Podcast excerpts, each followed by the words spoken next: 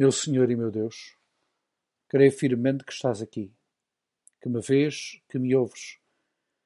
Adoro-te com profunda reverência. Peço perdão dos meus pecados e graça para fazer com fruto este tempo de oração. Minha Mãe Imaculada, São José, meu Pai e Senhor, anjo da minha guarda, intercedei por mim. Hoje convido-vos a uma viagem diferente. Da última vez que fiz esta meditação, convidávamos, convidávamos a apanhar um avião e a irmos até às Filipinas.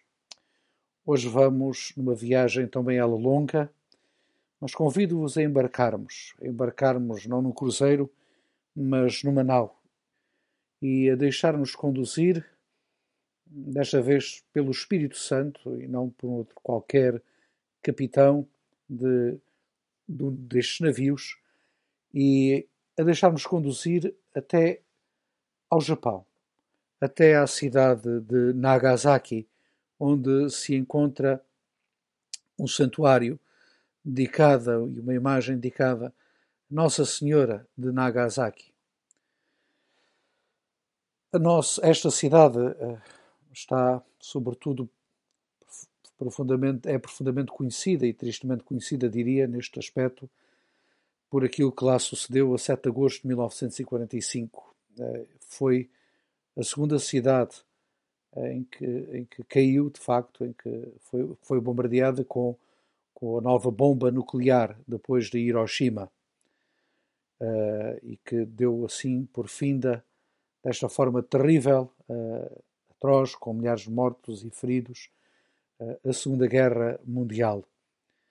Mas a verdade é que esta cidade está profundamente ligada a nós portugueses e nós também a ela, porque em 1543 os portugueses estabeleceram-se nesta cidade uh, portuária, que começou exatamente com uh, a chegada de mercadores portugueses, mas logo lhe se seguiu, seis anos depois, a chegada de missionários, e mais concretamente de um é todos nós conhecido, e certamente temos devoção por ele, São Francisco Xavier, em 1543. 549. Depois chegaram mais jesuítas e também franciscanos, e lá, pois, uh, procuraram anunciar o Evangelho e houve conversões entre aquela população. Mas a verdade é que a evangelização foi, foi de facto difícil, cheia de riscos e, e, com martírios. Os portugueses acabaram por ser expulsos uh, depois, em 1639, e franciscanos e, e jesuítas, bem como leigos uh, já uh, japoneses, foram também eles martirizados, crucificados nesta cidade de Nagasaki. Uh, o governo não queria que houvesse lá conversões ao cristianismo. A verdade é que, não obstante este, este desejo, digamos assim, político de acabar com a presença de cristãos e a conversão de japoneses ao cristianismo, a verdade é que ele perdurou e perdura até hoje.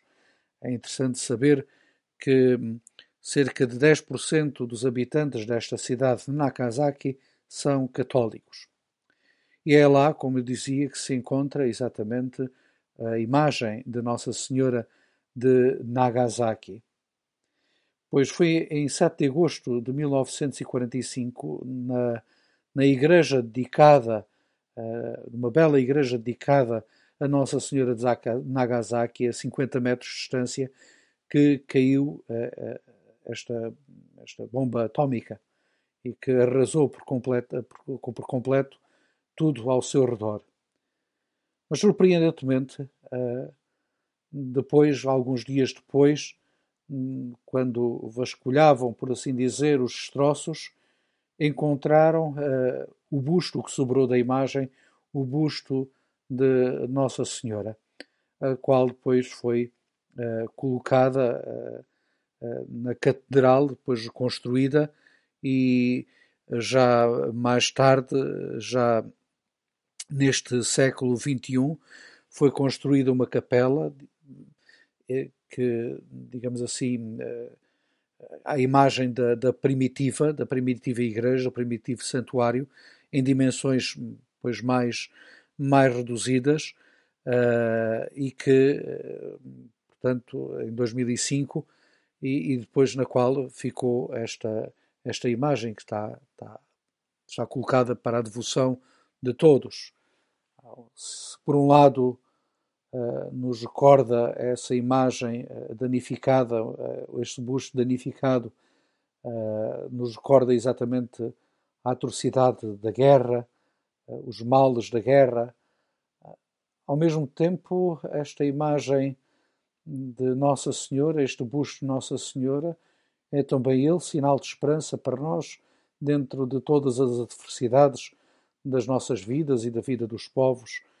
Eh, Nossa Senhora é também ela fonte de esperança e está conosco nos momentos de alegria, nos momentos de sofrimento, como foi da Segunda Guerra Mundial, e está aí para nos acompanhar sempre uh, nas nossas vidas e na vida das nossas comunidades.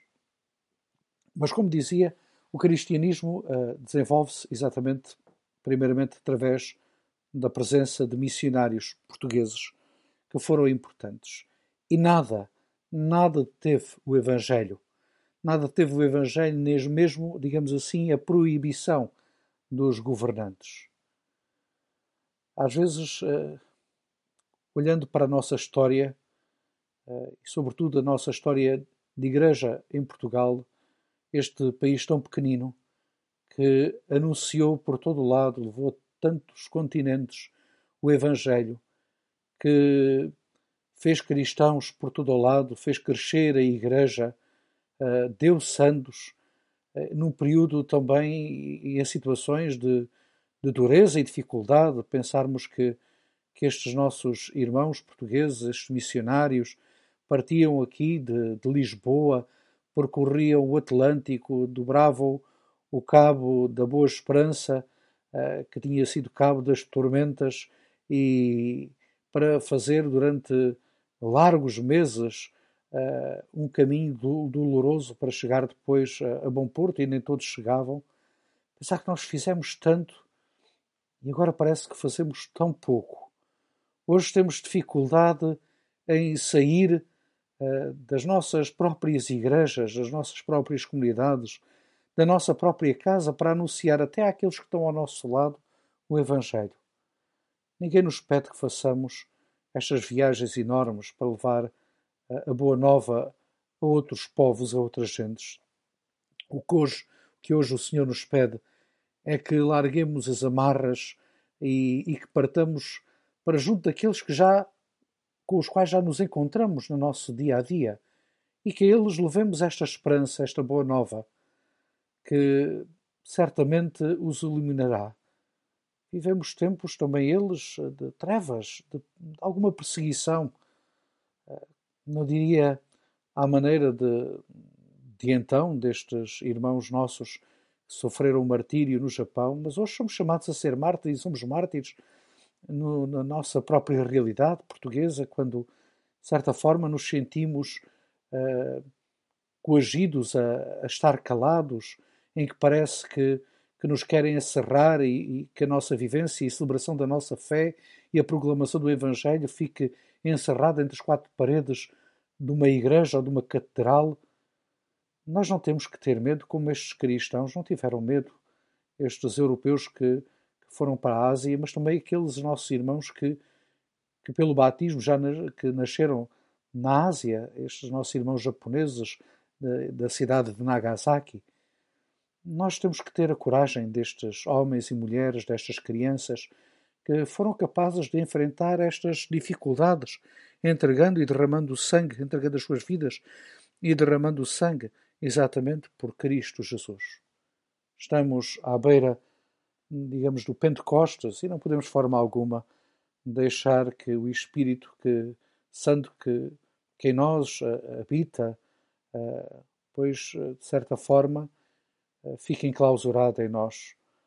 Diz-nos esse a narração desse dia de Pentecostes que, Aquilo foi como uma tempestade, as portas, as janelas abriram-se e o Espírito Santo entrou e, e pousou sobre cada, cada, cada, cada um deles e que depois eles saíram para anunciar sem medo algum. Caríssimos irmãos, os, nós portugueses tivemos a coragem de fazer isto. Fazer Pentecostes também na, na vida de tantos. Uh, fazer acontecer a Pentecostes na vida de tantos. Nós também temos que deixar que isso aconteça uh, hoje. E, e, não, não pensemos que, que esta é uma tarefa, digamos assim, apenas dos daqueles que são missionários, daqueles que são sacerdotes, religiosas ou religiosos. Não é uma missão de todos nós. Sejamos dignos destes nossos irmãos portugueses, destes nossos antepassados que fizeram tanto com tão pouco e nós hoje temos a vida facilitada e tantos meios podemos fazer tanto e coisas tão belas para levar o Evangelho ao coração de todos. Hoje o nosso pensamento, porque é o pensamento do Santo Padre, dirige também a todos os assistentes sociais, àqueles que trabalham não só nos lares, centros de dias, mas noutras, infra, noutras estruturas, não só do Estado, mas noutras IPSS, e que também eles dão a sua vida exatamente no cuidado daqueles que são mais frágeis. E muitos destes assistentes sociais, ou alguns deles, são católicos e, e transmitem com a sua vida, com a sua dedicação, o Evangelho que recebem, que ouvem, que acolhem nos seus corações e transmitem-no com a alegria, uh, com a vivacidade e consolam aqueles que muitas vezes uh, vivem tristes e às vezes também sós e abandonados. Que Nossa Senhora de Nagasaki a todos nos guarde e nos proteja, sobretudo à Igreja do Japão e também a todos os assistentes sociais. À vossa proteção nos acolhemos, Santa Mãe de Deus. Não desprezeis as nossas súplicas em nossas necessidades, mas livrai-nos todos os perigos, ó Virgem gloriosa e bendita.